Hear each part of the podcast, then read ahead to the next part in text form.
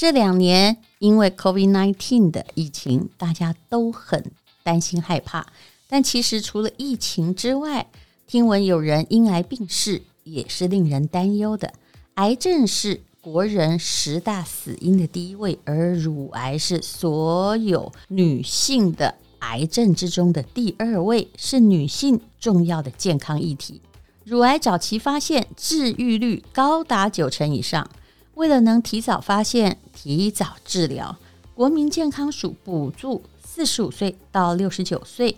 以及四十岁到四十四岁有乳癌家庭史的妇女，以及四十岁到四十四岁有乳癌家族史的妇女，两年一次免费乳房 X 光摄影检查。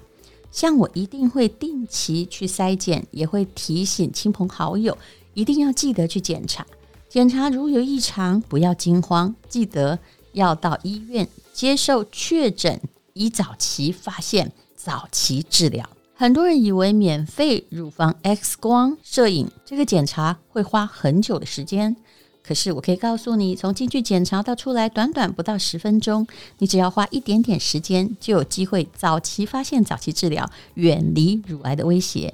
聪明的女性朋友们，接下来是粉红的十月，光辉的十月，快带家中的妈妈还有闺蜜，约着一起前往国民健康署核可的医疗机构。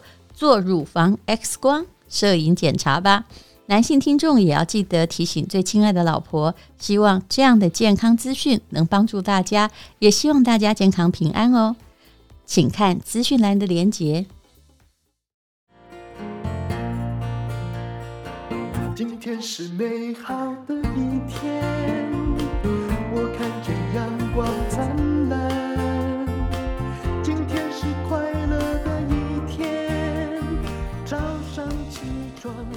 欢迎收听人生实用商学院，我是黄大米，没有台哭。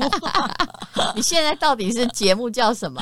我是有黄大米哈拉王跟米粉汤，对，真的一次搞两个哦。对，就两个节目，区别是没有区别，就一个音质比较差，然后一个音质比较好，然后一个是没有人盯我，一个是有人在追 追着我录音这样子，好想说别人。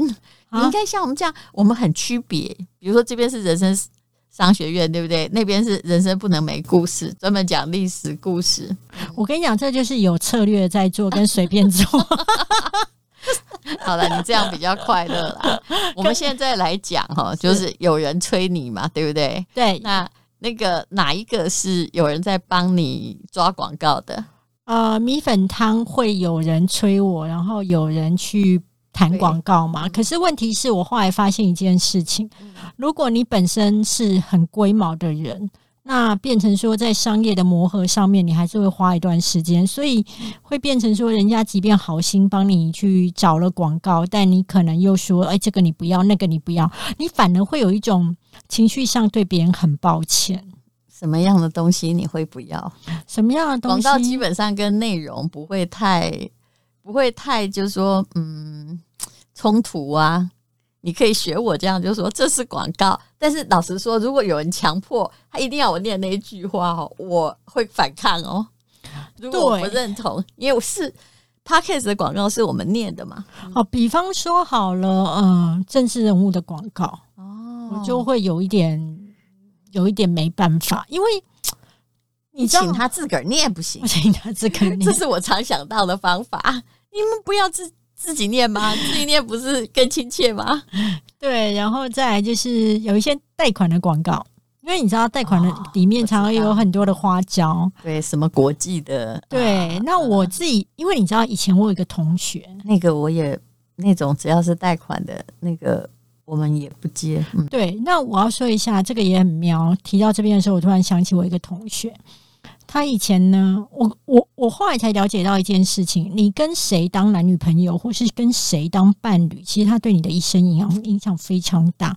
那个我同学他本来在大学念的是那种就是医疗的管理类的科系，嗯，对。那呃，以前念书也都念的不错，就是雄中啊，然后就是念还不错的学校，就对。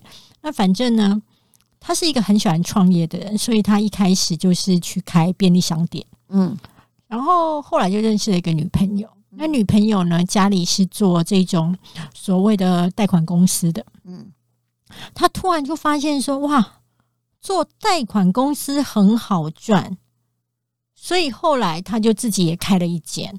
那他们开这种公司呢，其实就是放高利贷的嘛。呃，对我自己有一阵子很流行，对，合法化，叫什么国际公司是。但是我觉得我也开了眼界，就是说，等于他会希望是那一些就是呃信用上面或资产比较不良的人，嗯，他才会去找这一种叉叉国际贷款嘛。对，那他在聘员工的时候，他有一个条件，嗯。聘员工的时候，这个人呢，必须过去曾经在银行是有人脉，或是在银行业待过，嗯哼，所以他就比较好帮这些人去做生贷，然后他会用比较高的利率。那其实这些人都是付不出那些正常的，那他现在只是在饮鸩止渴。他现在就是赶快，就是那先拿到一笔钱解决现在的问题。嗯、可是他其实是还不出后面的高利贷。对，他只想解决这个短暂燃眉之急。对，那那时候我同学就是在开这种公司，然后真的赚了蛮多了。然后更妙是，那这个一定要黑社会挂钩啊！我不太清楚，哎、欸，好像有哎、欸，怎么什么好像好像有、欸、我问你哦，如果说他已经都都来饮鸩止渴，他也知道你给他的是毒酒，你喝。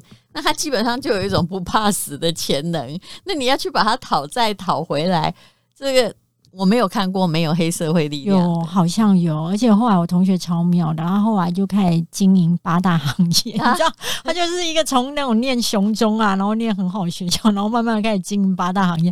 哎，但是我告诉你哦，他有一天他就走回头了。他现在也就是呃，就是做生意。嗯，堂堂正正在做，是因为有怎么样大彻大悟，是有被抓进去吗？没有哎、欸，没有哎、欸，没有哎、欸。但是就是曾经好像感觉上有那种濒临快被抓进去，或是在资产上面有一点快要不行。然后反正后来就是大彻大悟之后，现在做正常的那个小生意。但是你知道做正常的小，我后来才发现一件事情，就是你什么叫正常小生意？就是。就是加盟一些餐饮业哦，哦，对，嗯，就比如说开个泡沫红茶店之类的，哎，水饺之类的，嗯、对。然后 这也不容易，他也不容易。然后，但是呢，我后来了解到一件事情，我常常有时候遇到别人告诉我说谁家破产啊，谁遇发生什么事啊，我自己都会立刻觉得哈，他好可怜哦，这样他生活该怎么办？嗯、可是后来我才发现错了。嗯，就是死掉的骆驼比马大，就是那些即使是有钱人，他就算所谓的破产，他很多事还是比你过得好，对，他们的资产都还是很多的。那我同学就是，你现在 你让我想到某一位那个 前不久过世的董事长，对呀，对，他是破产，但他一直过很好，是啊。可是你这个破产跟你这位目前在。弄水饺的同学有关吗？有啊，他就是那一次的打击之后，后来就是开始做正常的小生意之后，然后我就以为就是他的收入应该还好，然后后来有一天，就是我们这些同学在聊天的时候啊，就谈到说哦，谁买了房子在哪边啊？然后之后有一个同学就告诉我说：“哎，你那你知道他现在买的房子总共有七层？”我说：“七层。”我说：“你现在是在跟我讲大富翁他买了 七层吗？大富翁上面的房子吗？”结果他说：“不是，嗯，他就真的是买一到七楼，嗯，所以我才会了解到透天的呀，对，然后自己家里有电梯，喜欢透天，对，透天，然后自己家里有电梯，然后我才了解到一件事情，就是说，哦。”原来你以为人家的一一蹶不振，或者是人家的所谓的就是金盆洗手，什么归零在起，其实他们的归零都没有，就是不是 不是，你这个朋友应该是过去哈，虽然从事的你也不能说他是不法啦，但是他觉得累了，可是他收起来的时候，他是你知道那种叫做嗯、呃，明明是黑字，就是说他。没有任何刺字，哎，他没有，但是那个叫做黑字结业，啊，对啊，所以有赚到，然后收起来，这种就是蛮能持盈保泰。然后后来做个什么店啊，只不过是就是找个事做，对啊。可是我当时候真的蛮惊讶，就是说我才了解到说，你跟谁交往啊，或是跟谁在一起啊，就真的会影响到你后来蛮多的你的生涯的选择。那那一种从来不是我们会想到说，有一天你要去开一个这样子的公司，然后做贷款生意。就是因为他女朋友，可是他后来女朋友还在吗？没有了，不在了。难怪洗手了嘛。不是 他自己，但是他赚到了，他赚到，而且他他就真的赚到，而且你知道，他那时候还抓了很多我们其他同学一起进去他们公司。哦，其实我看过很多啊，很多电商创业，比如说他现在做的是寝具，对不对？那奇怪了，他本来可能学电机的，怎么会去做寝具？因为他们有找到供应的商，那供应商。常常就是什么，就是岳父啊，有没有？嗯、然后后来我也看过有一个朋友去做保养品，哎，奇怪了，他真的不是做这个的，那怎么会步入这一行？其实刚开始就是也都是娶了一个太太，他家里有渊源或有工厂，然后就觉得哎呀，就近帮忙，或者是就近。抓住这个供应链来卖点东西，所以很多时候你的创业啊，跟你周围的人很有关系。所以就是把自己放在一个比较对的环境当中，你可能格局视野也会不一样。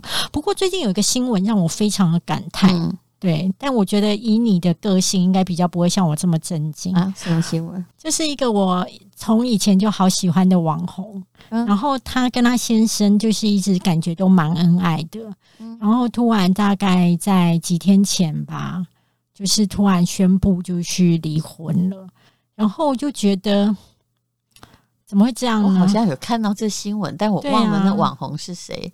说真的，因为有一阵子我都闭门造车，所以对于某一些新时代的网红，真心不太认识。欸、他是他是那个古老级的网红、欸，哎，对呀、啊，但是那个时候又可能还很忙在做节目，所以我后来认识的都是新的网红，比如说理科太太啊、九妹啊，这个真的很新，这真的现在是很夯。那我要来问你喽，嗯、你觉得就是？像这一种夫妻关系的共创业，你觉得是创业的时候一起走下去比较难，还是共富有比较难？我老实说，只要夫妻在一起都很难。我之前哦，在做节目的时候哦，就是我一直讲说，其实夫妻在一起创业非常非常的困难。为什么？因为你二十四小时哦，一个人要公私分明哦，已经困难的要死，我都很难了。嗯、那。不管再理性都很难，何况现在是要两个人的公私分明，你就知道那个有多难。那一定要有一方相当忍耐，对不对？嗯。可是，所以我看到的那个故事都没有很好。当然，我必须说有成功的例子哦。嗯，你去看到有些人哦，就是他的，我不好说是谁啦，他的爸爸妈妈也都是一起。共同创业，而且做得很不错，因为他们已经学会了某一种于公于私的周旋之道。两个情商，说真的，一定是其中一个也要情商又特别高，否则，哎呦，生意一定要成功，但是成功也可能哈不能共富贵，就是人有各种性格。可是我当时在节目的时候，我有一次有人这样问我发表感想，我就被骂，你知道吗？就骂说你这个人就是婚一定婚姻不幸福。哦，然后才在诅咒夫妻共同创业。我真心没那意思，我只是说，我跟你讲，理性上它真的很难啊。那如果失败的话，不是两个人都一起怎么样喝西北风吗？对啊，对不对？那一起成功的话，有些人就是会去抢功劳，所以这中间需要有非常多的那个妥协啊、沟通、琢磨、忍耐。没那么容易，其实我只是这个意思啊。我觉得就是两个人哈，就是他如果创业一起成功之后，就变成是两个人都有钱了，对，然后两个人都会觉得自己很厉害，对，你没有我不行。嗯，哎、欸，对，然后都会觉得这家公司对外宣称都会说这家公司是因为我才搞定。看过以前的《神雕侠侣》，大家都知道这些故事。对呀、啊，可是，但是我认为你那个朋友，我现在不知道是谁，所以我讲话比较客观。如果可以坦坦然然说啊，现在我们以前很好，但是后来我们决定离婚，不能相处，我觉得也是一件好事情。哎，就是他们毕竟还算是理性夫妻。其实人跟人哦在一起。的确是会有走不下去的时候，嗯，如果能够说，嗯，就是不吵啊，不在那里互相撕毁啊，然后说，啊，我们就变成两个，本来是一个，就一个一两个算一个网红，现在可能各自网红，我觉得也不差。嗯，我有一个长辈曾经跟我讲过一句话，嗯、他说离得掉都是幸福的。哎，对，就跟钱能够解决的都是容易的事一样。跟我说，他说，他说大米，你知不知道离得掉是幸福的，其实离不离不掉才烦呢。你这个长辈其实讲话是挺有智慧，很有智慧啊！哎，他是上市上柜公司的董娘，哎、嗯，我觉得他讲出来人生哲理，真的，我，我觉得我的妈，我常常听那个老一辈的智慧哦，就是像这种的。我以前有一个朋友。她自己也是有钱人家的女儿啦，所以她也不愁吃不愁穿。然后她嫁了一个老公，这个老公后来变成上市公司老板，但两个人是呃很难看，就蛮难看的分开了。呃，就这样。结果那个我那时候刚好二十出头嘛，就遇到了这位前辈，他以前非常有名，他也是跟我说了一句话，就是我就百思不得其解，我才会问人家为什么，他就说。谁谁谁要给他钱，然后什么什么这样子。那时候他已经四十几岁，大概我就问他说：“为什么你那么有钱，人家还要给你钱？”他就看着我说：“傻孩子，就是因为女人一定要有钱，男人才会来给你钱。”真的假？你看，你看，你很惊叹，对不对？女人要钱，男人才会给你钱，因为他觉得他本来就是个千金小姐，对，你知道吗？所以。这有钱的男人呢，就会去，就也许他就之前有婚姻有小孩，但后来他有一段的单身的时候，那个后来的人就是每天都就说他追求者还是很多啦，嗯，可是他也很很绝哦，他真的是很很妙的，我不能讲谁，因为其实他台湾人都认识，但他会在私底下跟这个小妹妹们讲话，展现真性情，所以他给我的印象非常的深刻。他有一天呢，就是他说：“我跟你讲，有一个人跟我求婚啊，是一个上市公司的老板啊。然后，嗯，他他就说我哈现在哈身上哈有百亿身价，你想想看，你嫁给我，你现在身上就多了五十亿啊，哎，很划算啊。这个女生的娘家也是有势力的啊，嗯。然后我就说那。”那你答应了没呢？他其实没有，他要跟我讲后面那句话。其实他有点看破婚姻，因为他的第一段婚姻的确不是很愉快啊。然后他他就跟我说：“如果哈，就他去跟那个男的说，是这样啦，你有一百亿，对不对？那你也不用给我五十。如果你明天汇这个汇款两亿到我账户，我马上嫁给你。”好聪明哦！然后他就我说，那那姐姐，请问呃那个第明天就是那个明天发生了什么事？他说嗯，他就没有声音了。他的意思是这些假的啦，嗯、呃，什么东西要给你是假的，嗯。但那如果他真的给了两亿，他会嫁吗？我觉得也不会。而且那个时代不是像现在说谁会给谁账户会查的年代。没有啊，他就是一个考一个考验啊，看你是不是在跟我开玩笑。果然是开玩笑。可是我要说一件事情哦，感情这种东西哦，就算他这个时候愿意给你两亿好，不代表他这时候是真心真意的，但是不代表后面你们真的走得下去。当然，但是。事实上，那两亿也都没有汇出哈，可能连两百万都没有汇哈。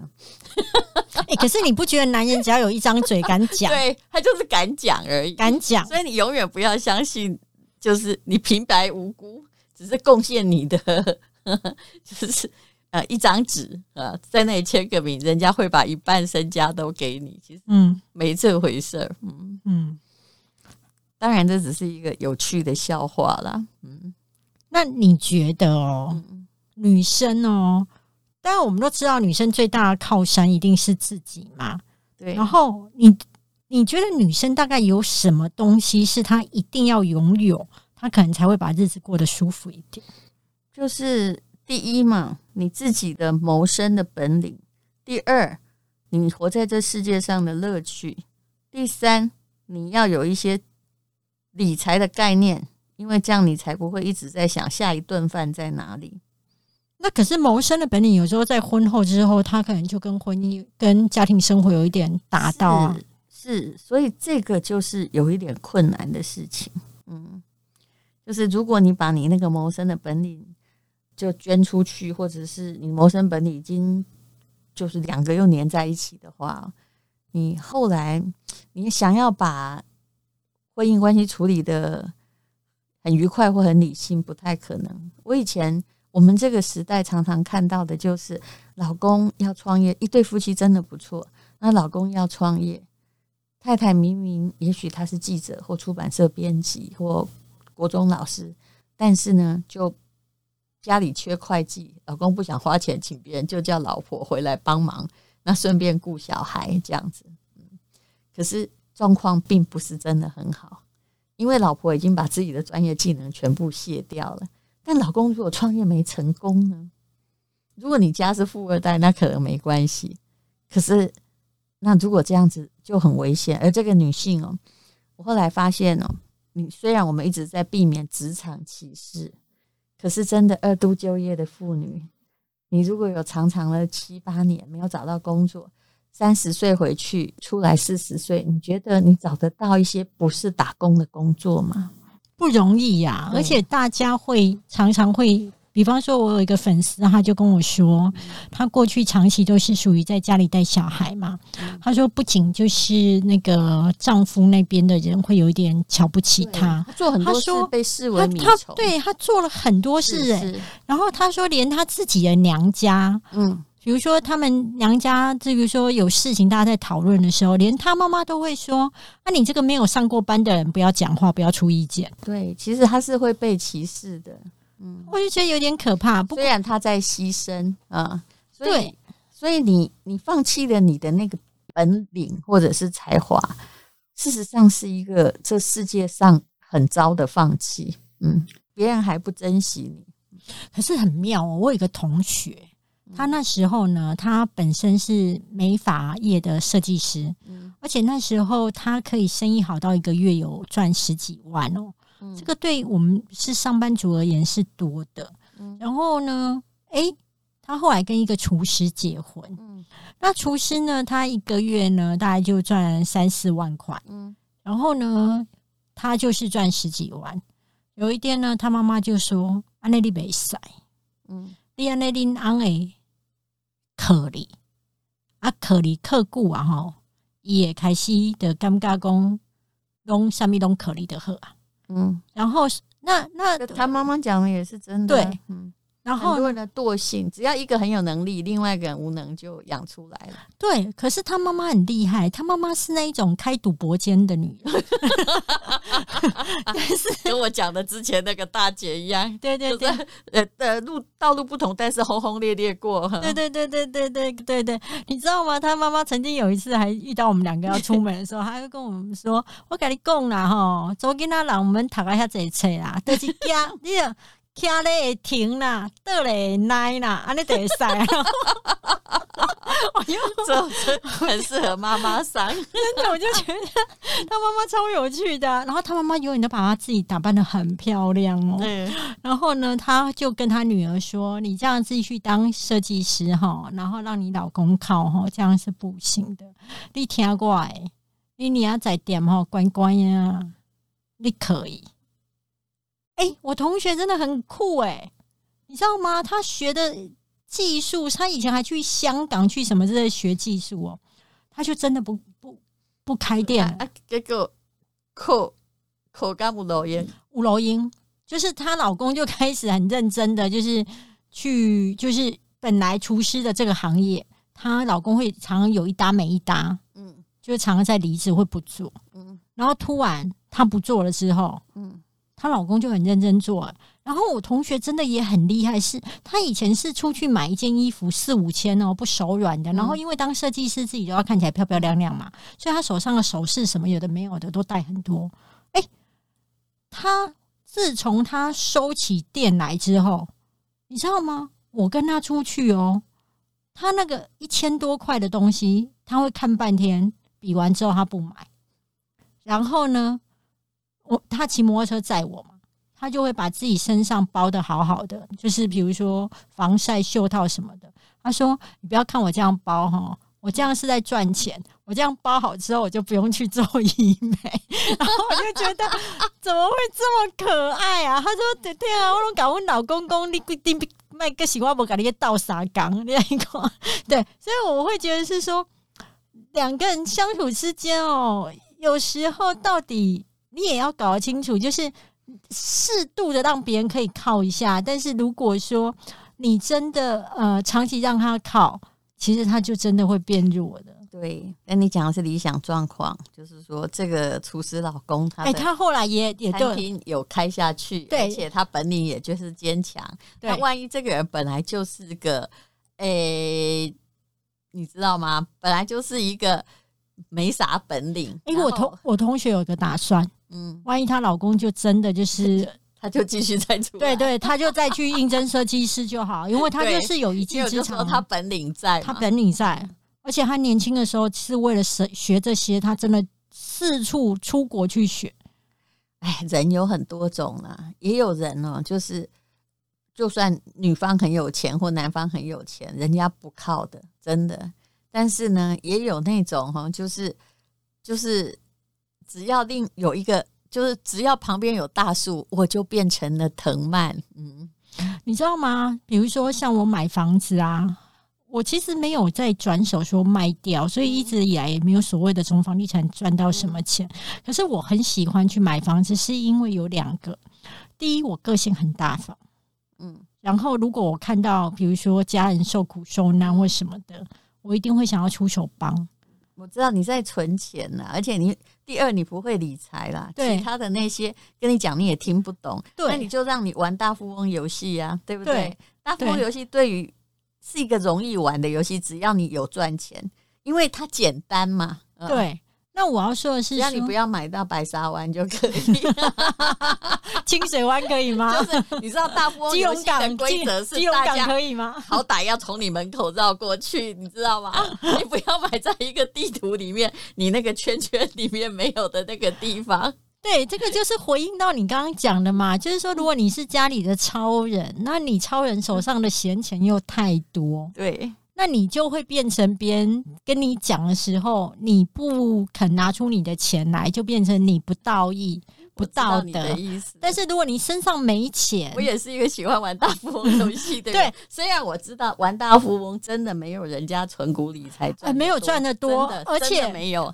而且我那一天有一个主持人啊，他就跟我，但你在，你那个东西在，而且不好变卖。哎，对，不好变卖。为什么房子赚得到钱？其实它的投报率真的不是很高，你把它除以那个每一年就知道了。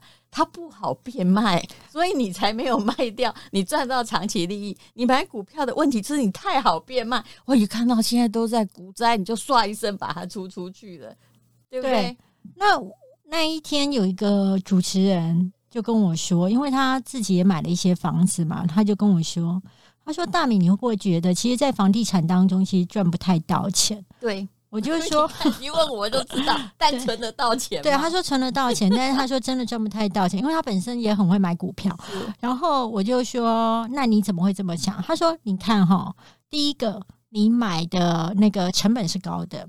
第二件事情就是，假设你还要装潢它，其实你有一交易成本也高。高哦，还有对交易，他就跟我讲，装潢就是你不装潢不行，你一装潢进去，那个事实上你都要很多年租金才收得回。没错，成本没错。对。然后呢，他说就是卖掉之后的税也高，是，所以他就说他自己现在，而且卖掉之后你就没有了，你收不到那个。复利的作用，对你只能卖一次。对，那我我的想法就是说，就是回应你刚刚讲的嘛，就是超人的旁边一定会有很多依附的人。